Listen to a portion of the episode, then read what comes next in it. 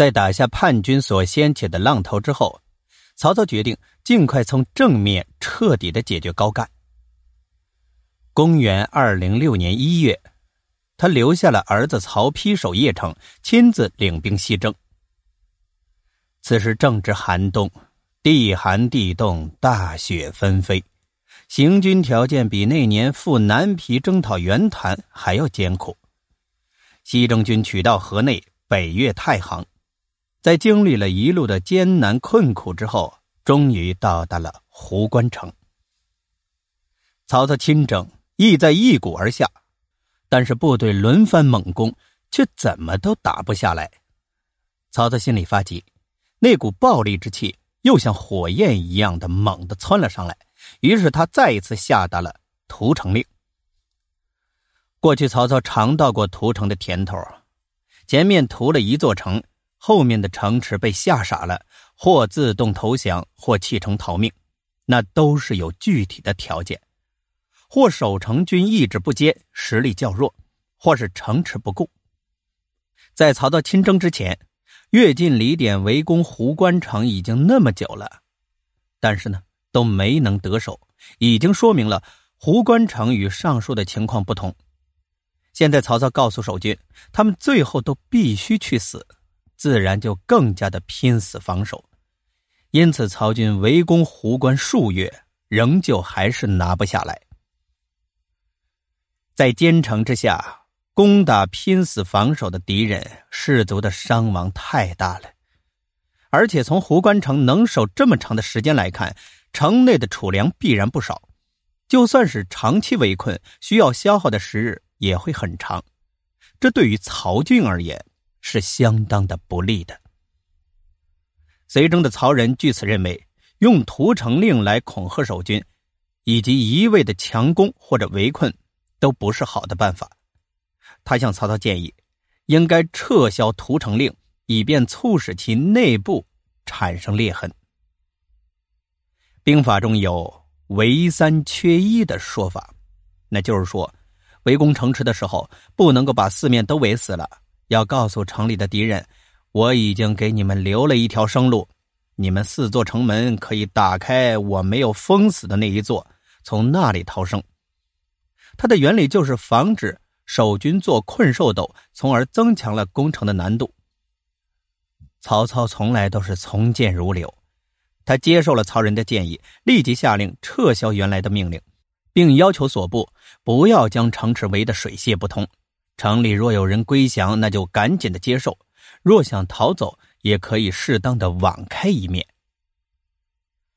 新的形势可谓是立竿见影，城中不少人都跑出来投降。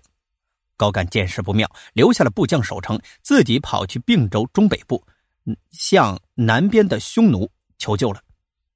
他前脚走了没多久，壶关城就被攻克了。至此，曹军围攻壶关城。已达三月之久。并州中北部基本上为匈奴散居之地，向来为枭雄所控。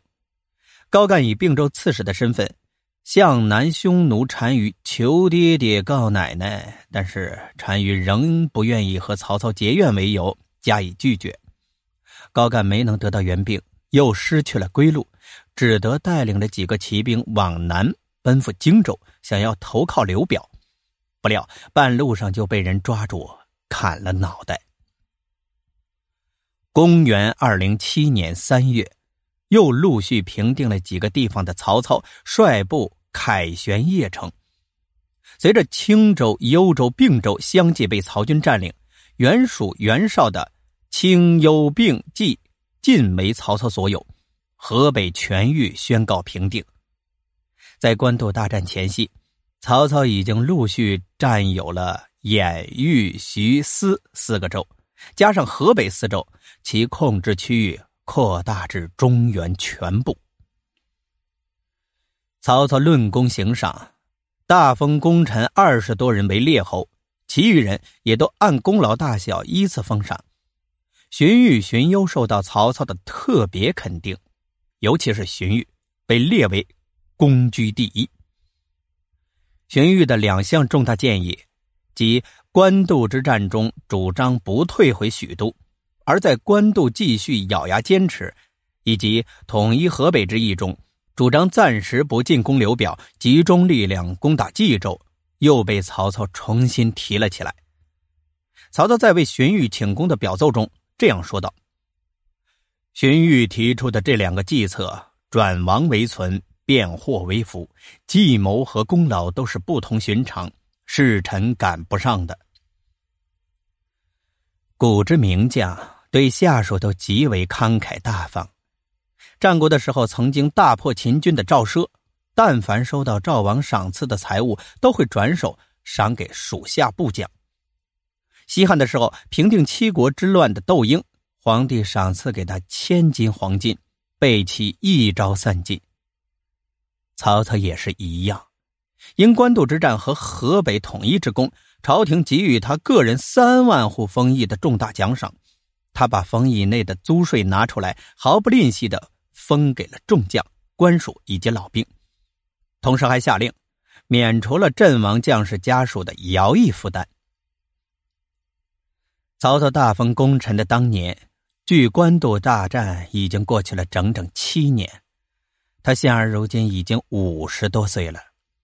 虽老之将至，但曹操壮心不已，依旧戎马不解鞍，铠甲不离旁。他开始为出征乌桓积极的进行着准备。骑射是乌桓人的特长，中原地区也不断的以招募等方式从乌桓吸收骑兵，学者称之为仆从骑兵。中原地区那些以骑战见长的军团。几乎无一例外都能看到这些仆从骑兵的身影，从公孙瓒到袁绍，概莫如是。和自家骑兵很早就享有中原战场相比，乌桓作为部族的壮大，其历程就要缓慢的多了。他原本是匈奴的藩属，因遭受到霍去病的重击，在汉初的时候投降了汉朝，史称断匈奴左臂。当时乌桓主要负责替汉朝侦察匈奴的动静，后来连乌桓的老东家匈奴也被击败，以致一分为二，其中北匈奴西迁，南匈奴被迫内附，乌桓跟南匈奴学，在得到了汉王朝允许之后，逐渐的迁居到了幽州。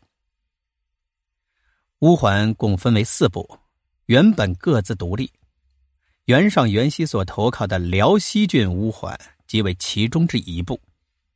汉末大乱，趁中原对边地的控制力遭到了严重的削弱，乌桓势力得到了发展，四部也组成了一个相对松散的联盟，并推举辽西郡乌桓首领蹋顿为盟主。当年楚汉战争之际，匈奴单于冒顿突然崛起于塞外，以后匈奴便成为了塞外最强悍的游牧部族。并且长期的对中原政权构成了严重的威胁。乌桓人视冒顿为偶像，常常将蹋顿和冒顿相提并论。实际上，乌桓即便结成了联盟，力量也无法和前代的匈奴相比了。想要染指中原内地，是根本做不到的。即便吞并了河北，也绝无可能。他常做的事，主要还只是在北方进行骚扰抢劫，然后捞上一把，掉头就跑。